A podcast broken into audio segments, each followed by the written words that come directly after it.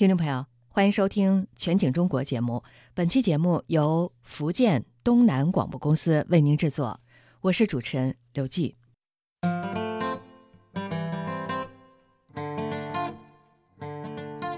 生蚝学名牡蛎，又名蛎蛤、海蛎子等，是世界第一大养殖贝类，是人类可利用的重要的海洋生物资源之一。中国呢，拥有丰富的牡蛎资源，拥有利用牡蛎的悠久历史。早在两千多年前的汉朝，福建、广东等地就已经掌握了牡蛎养殖技术。到了明代，福建霞浦县人郑宏图撰写了《立福考》，详细的记录了福建先民发明插竹养蛎法的过程。这是中国第一部系统介绍海蛎养殖的著作。据《立福考》记载，福建宁德市霞浦县竹江岛的渔民，经过长期养殖实践，不断探索，创新发明了竹笠养殖技艺。也就是用一人高、手指粗的竹子扦插在滩涂上，模仿礁石，让牡蛎生长在竹子上。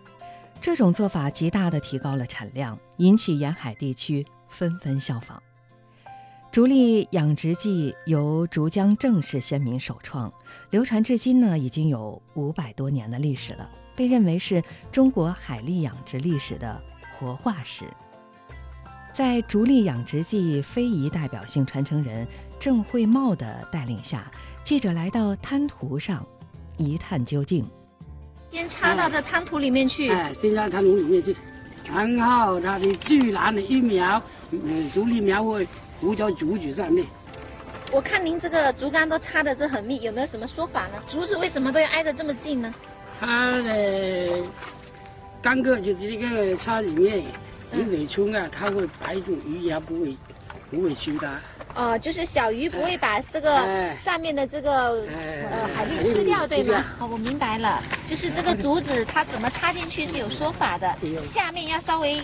距离远一点点，然后上面要紧紧的挨在一起，哎，这样子呢，一方面是可以固定它，另外一方面它在水里面还会摇来摇去，哎，然后小鱼以为这个是活的东西，就不敢来吃上面的海蛎。哦，那这个方法真的很聪明。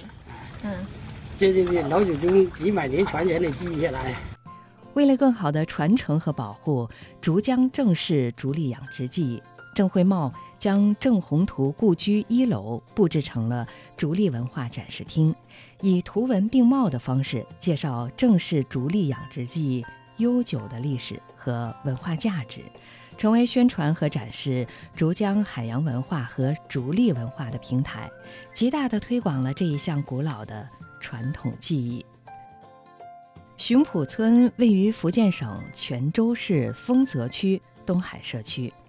这个小渔村里居住的是古代阿拉伯人的后裔，来到这里，科壳措是驴友们必看的风景。在我们沿路过来哦，这村庄上面都是这样的牡蛎这样做的墙。是我小时候，我们整个村百分之六七十这样的科壳措。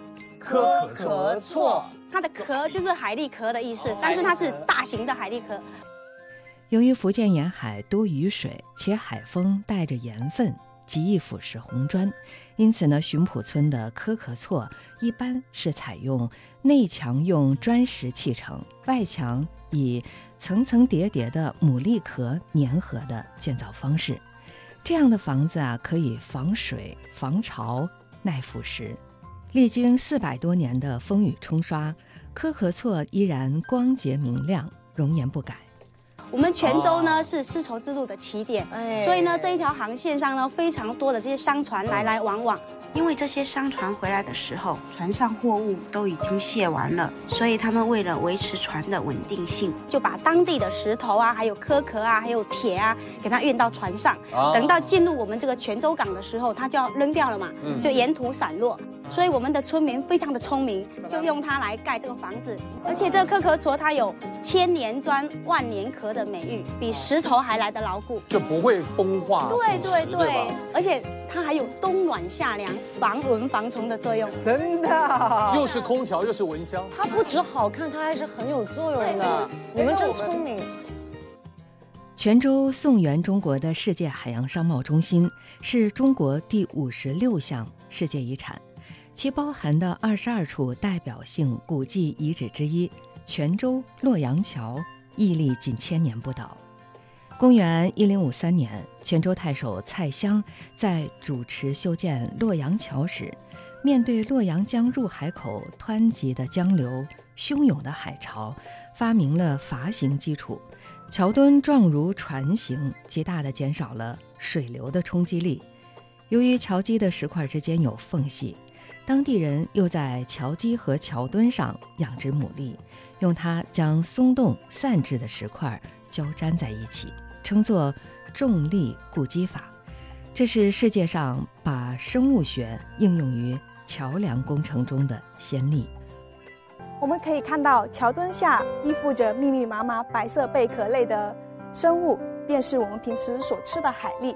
那当时啊，蔡襄非常善于观察，利用海蛎的粘合性强、繁殖速度快的特点呢，便命人在这一个桥墩下养殖海蛎。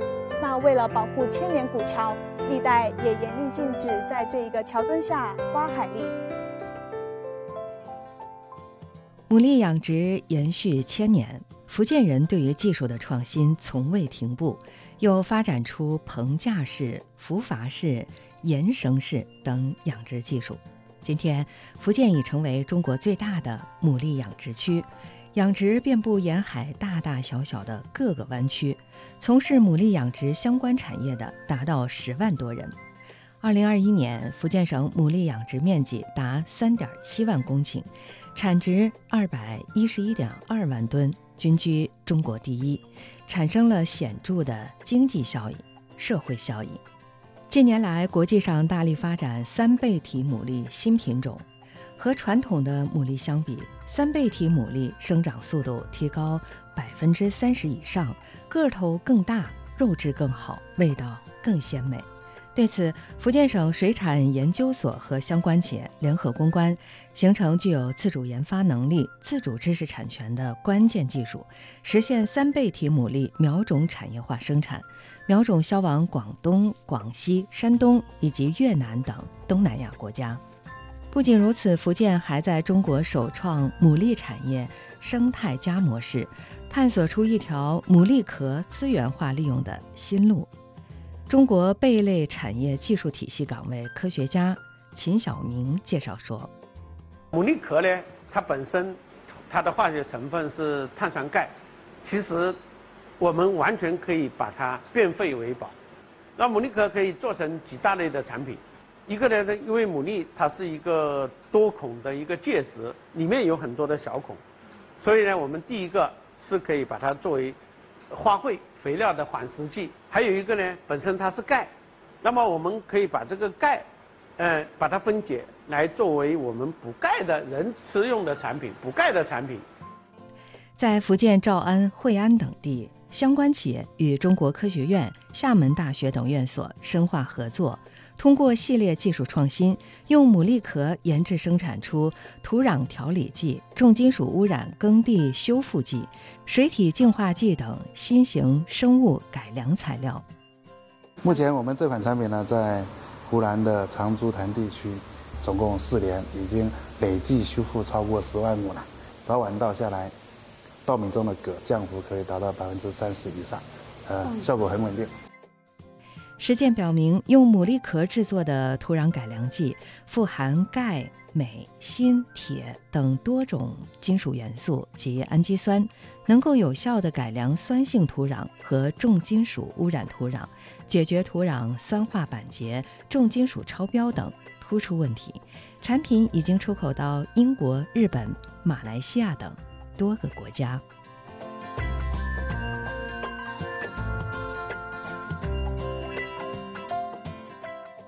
听众朋友，您刚刚听到的是福建东南广播公司为您制作的《探寻福建》，毫不逊色。记者黄月慧，感谢您的收听，再会。